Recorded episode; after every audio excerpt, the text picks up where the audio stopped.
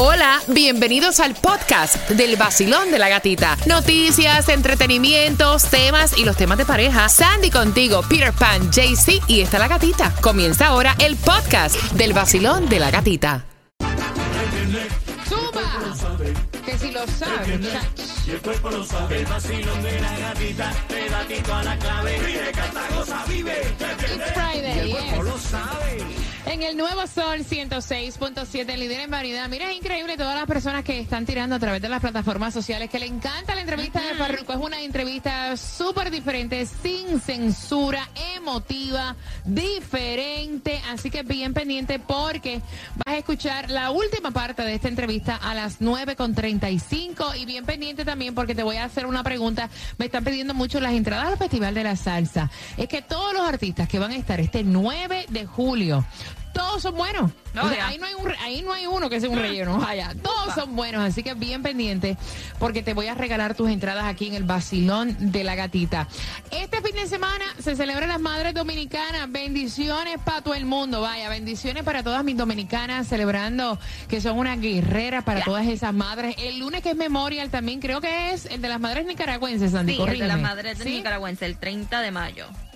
Ok, así que fin de semana largo de Memorial y hay distribución de alimentos. Quiero que vayas a buscar tu cajita porque hay tres direcciones justamente en Miami Dade. Eh, la primera, um, 110 Eucalyptus Drive, Hialeah, comenzó tempranito a las 8 y media de la mañana. 4200 Biscayne Boulevard, Miami, tienes hasta las 11 para buscar los alimentos. Y después tienes hasta las 12 para buscar los alimentos. 765 Northwest 36 Calle, Miami. Mira, es increíble, se han disparado hasta las vendas de las mochilas antibalas. Hay una preocupación tan grande eh, para los padres con todo esto que está ocurriendo en el mundo, esta masacre que ocurrió en Texas. De hecho, si tú quieres eh, ayudar, yo en mi IG, eh, La Gatita Radio, en las historias, te coloqué un GoFundMe para ayudar a estas víctimas, a estos padres que han perdido a sus hijos en Texas. Ahí está el link. Y de hecho, están ofreciendo ayuda psicológica en las escuelas de aquí de Miami-Dade ante el creciente temor por este tiroteo. eh, porque los padres dicen, dejo a mis hijos en la escuela y estoy con miedo. Yeah. Así que hay un número de teléfono si tú te sientes de esa manera y es el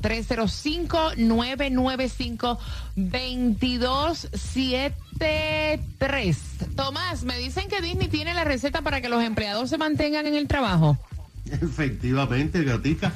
Mira, el estado de la Florida estará en guerra con Disney por el tema del derecho de los padres en la educación de sus hijos. Pero tú, como yo, como todo el mundo, no puede negar que la compañía Disney es una de las más creativas e Definitivo. innovadoras de todo el país. Todas las grandes compañías que tienen problemas para emplear y retener buenos empleados, como tú sabes, están ofreciendo bonos de 5 mil dólares y 500 dólares y otros tipos de eh, so- solidificaciones para ayudar a estas personas. Pero Disney ha inventado algo e inmediatamente que lo anunció, otras compañías están imitándolo. Mira, Gatica, lo que está haciendo Disney. La compañía acaba de anunciar que ha separado 80 acres de terreno que están vacíos al lado de uno de sus parques para construir varias torres con 1.300 apartamentos de alquiler muy barato, solamente para empleados de Disney. ¡Wow! Disney, fíjate, ya planearon Wow. para los que ocupen esos 1.300 apartamentos, puedan ir caminando o ser transportados por ómnibus de sus trabajos a sus viviendas, no tienen que usar sus carros.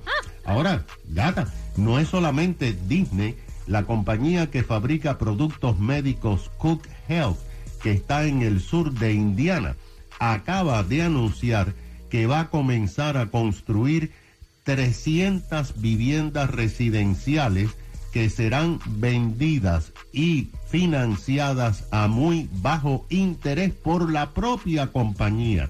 No tienen que ir a los bancos. Todo hace indicar que otras compañías van a hacer lo mismo debido a que los gobiernos no pueden eh, lidiar con la crisis de la vivienda y Disney ha abierto el camino para darle una casa a los que quieran seguir trabajando con ellos. Aquí hay un terrenito parece aquí. maravilloso. Aquí hay un terrenito aquí al lado de la emisora aquí, que ahorita ahí hacen unos condones ahí para nosotros aquí quedando aquí. ¿Qué tú crees? Esa está buena. Está buena. Mira, bien pendiente la segunda parte eh, de la entrevista de Farruko. La vas a escuchar a eso de las 9.35. Óyeme, y lo que dice en esa entrevista hmm, es sin censura. Pendiente. Sol 106.7, líder en variedad. Me encanta tenerlo en el estudio y es Farruko. Faru. Mira, eh, la canción del Nazareno me encanta muchísimo la letra. Hay una parte que dice que cuando tú estás bien, tienes a todo el mundo, pero que en los momentos que ya. O sea, que uno sabe quién es quién, depende del momento. Eh, ¿Siguen las mismas amistades o en este nuevo Farruko hay muchas personas que te han dado la espalda? O sea, ¿te ha sorprendido la actitud de algunas personas que notaban o que tú pensabas que eran cercanas como hermanos para ti?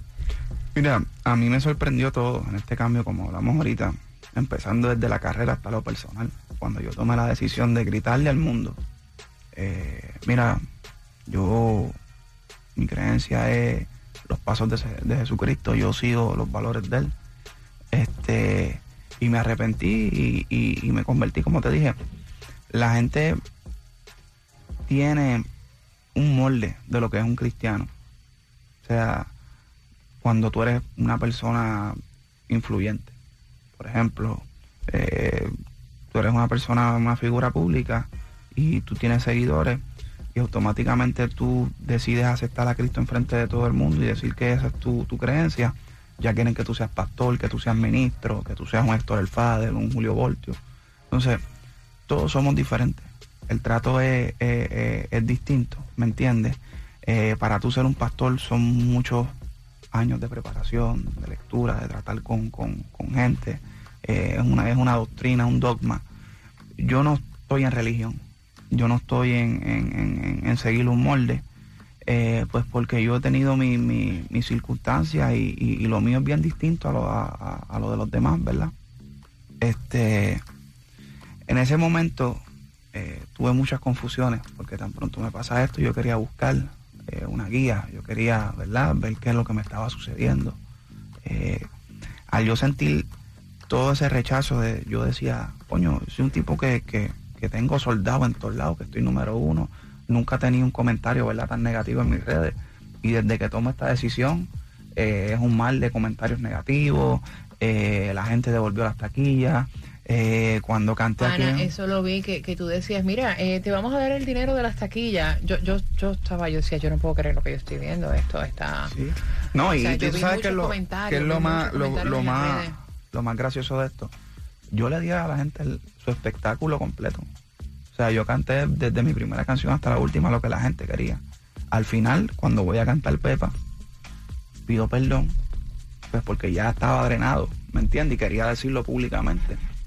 Eh, y para mí, pues la mejor plataforma era todo ese público que tenía ahí, que era mi Claro. primera presentación después Claro. de esto.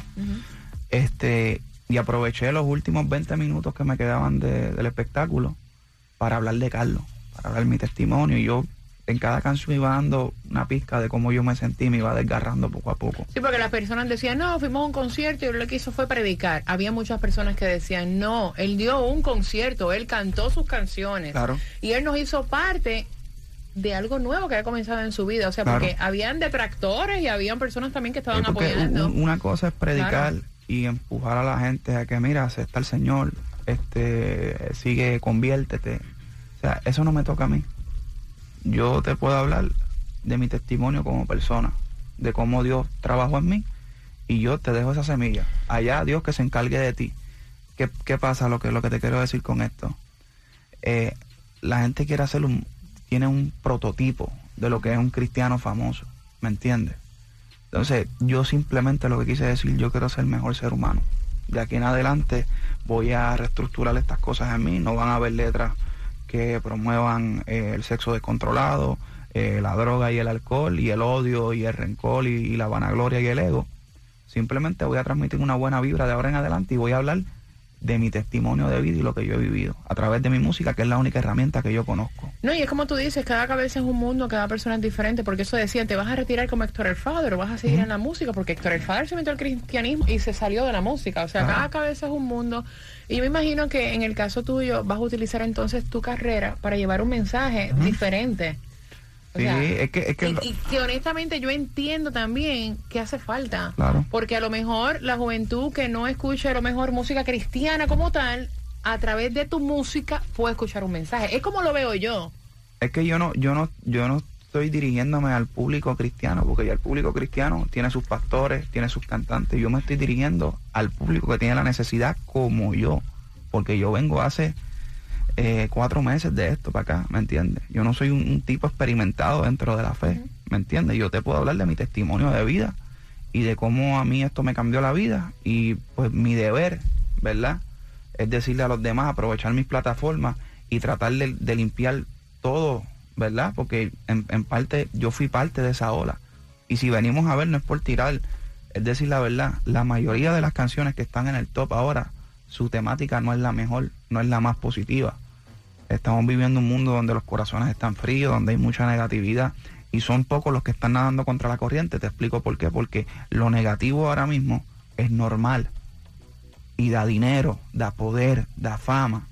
¿Me entiendes? Al tú nadar en contra de esa corriente, te ven como un extraterrestre. ¿Me Eh, entiendes? No, es que eh, lo que estás diciendo es una realidad. Ven acá.